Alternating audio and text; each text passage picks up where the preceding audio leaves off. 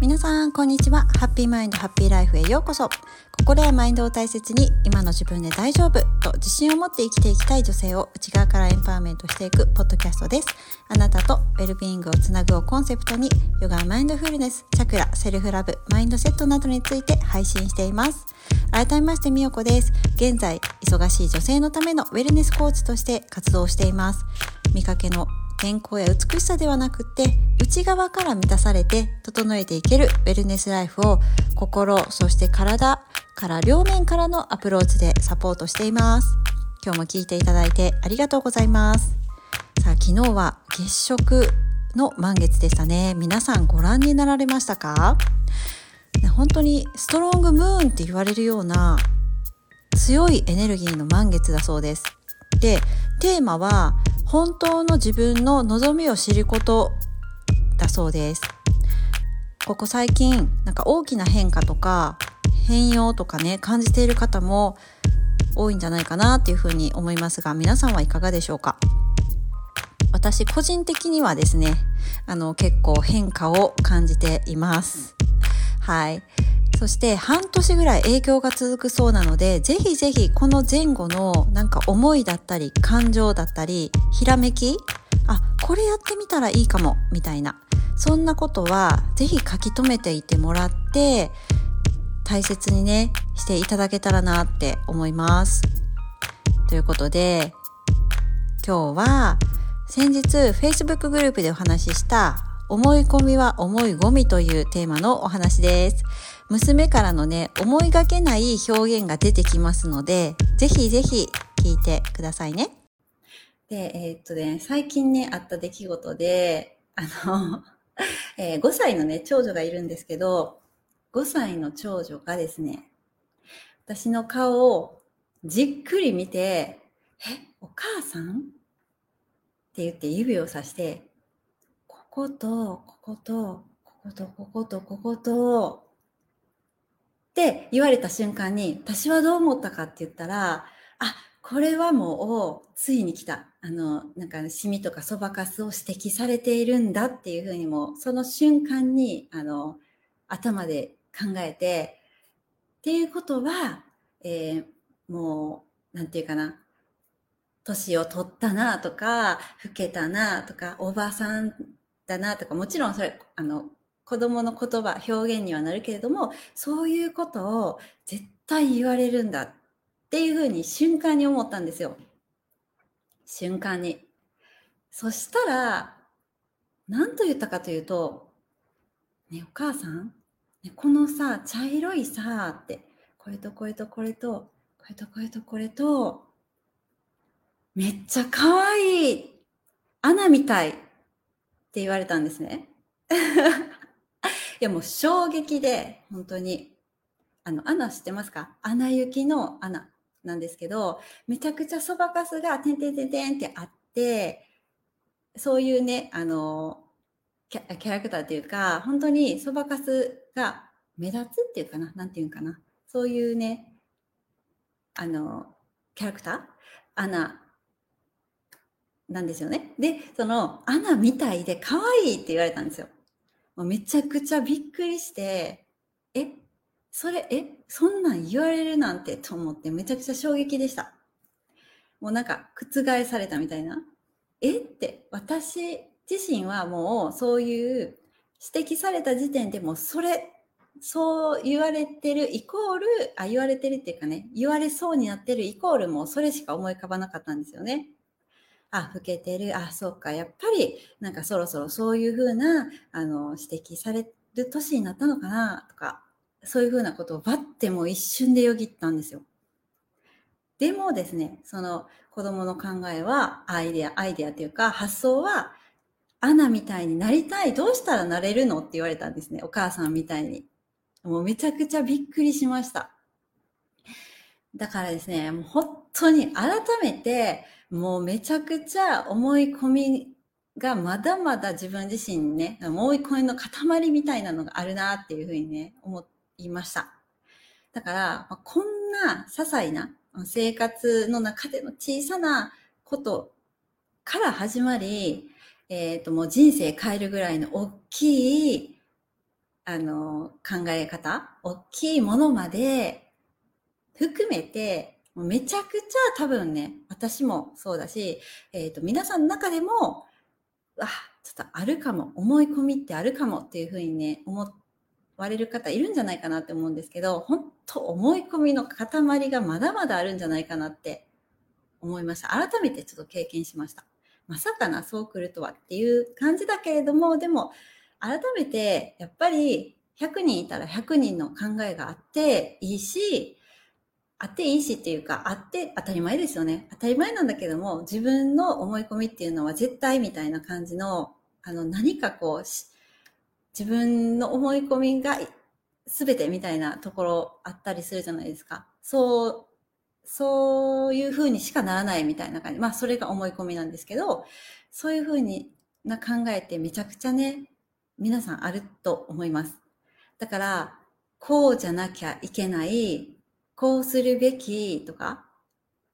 これをしないといけない。とか、そういう考え、まあ、例えば、頑張らな、私は頑張らなきゃいけない人。とか、まあ、なんか例えば弱音を吐いたらいけない、褒めてもらえない。とかなんかいいふうに思ってもらえないっていうふうな考えだったり、うん、なんか休むっていうふうにね、休みたいなとかそういうふうなことを言ったらもう怠けてるとか、まあそういうふうになんかもういろんな、あの、自分の中での考えってあるじゃないですか。絶対そう思われるはずとか。でもそういうふうな、なんかちょっとでもこう自分を縛る、縛りになるような考えがあったら、ぜひちょっとそれって本当にあの大事な考えなのか、それとも思い込みなのかっていうのをね、ちょっと問いかけてほしいんですよね。だから、そういうふうな、こうしなきゃいけないっていうような考えが出てきたとしたら、え、それって本当に信念みたいな感じで、なんかもう貫いていきたいような自分の考えなのか。それとも、ただ単に思い込んでるのか。誰かから小さい頃の経験とかも様々でその考えが生まれていると思うんですけども、それって今も必要なことなのか。小さい頃の経験だったとしたら、今も持ち続けるべきものなのか、とか、なんか誰かからそうしなさいっていうふうに今も言われていることなのかとか、もうそれぐらい、その、なんか手放せないぐらい大事なものなのか。とかね、なんかそういうふうな問いかけをぜひ自分自身にやってほしいなって思います。だからもう信念みたいな感じで貫きたいっていうようなことじゃないことの方がほとんどだと思うんですよね。いやいや、別に誰から言われたわけでもないけど、みたいな。だから例えば、その子育て中の方とかだったら、まあ、やらなきゃいけないっていう風なことたくさんありますよね。今日中に洗い物をして、洗濯をして、掃除をして、なんとかしないと一日が終われないみたいな感じで、私もそうだったんですけど、そういう風なルーティーン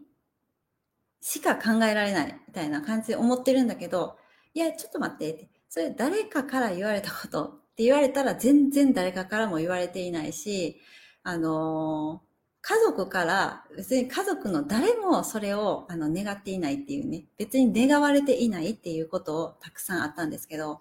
まあそういう子育て、中だったらそんなね、あのー、シチュエーションたくさんあったんですが、まあ子育て中じゃない方でも、たくさん実はあると思うんですよね。自分の中での、あの、勝手なルーティン。もちろん、自分自身を高めていくようなルーティンだったらいいんだけれども、勝手な、あの、日常生活でのルーティンだったり、えー、勝手な思い込み。まあ、絶対自分自身は、あの、認められるはずがない。愛されないとか、絶対失敗するとか、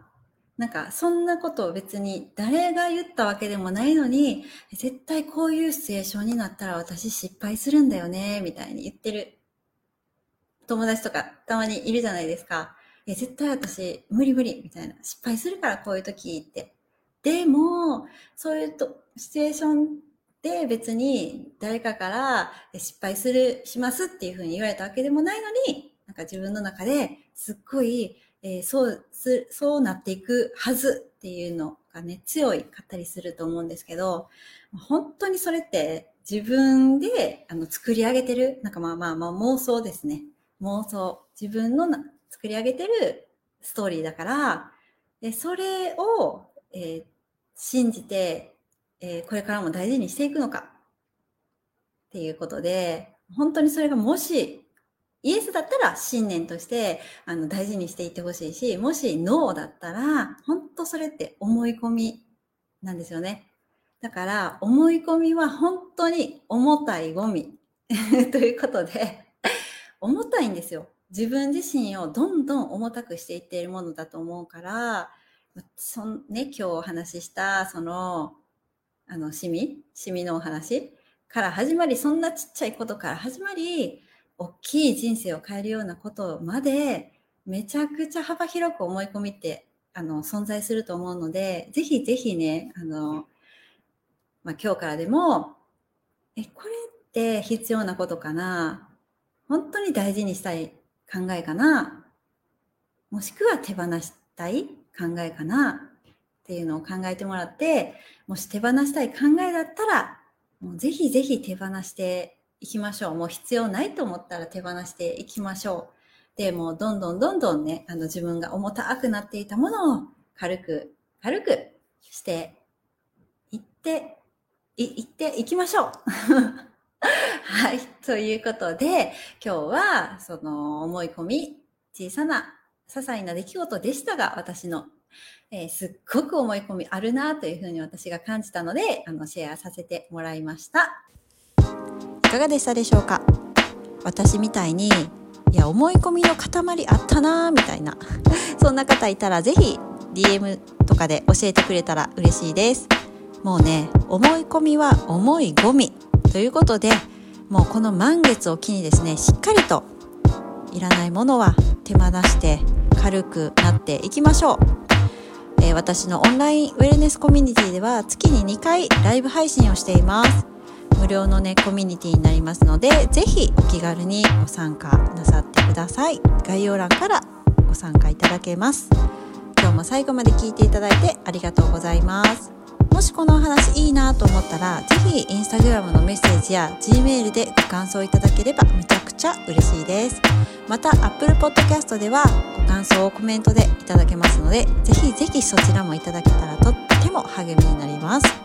私のインスタグラムは、アットマークミーヨアンダーバーアンダーバー原田です。皆さんのフォローや投稿へのコメント、いつでもお待ちしています。それでは次回のエピソードでお会いしましょう。See you. バイバイ。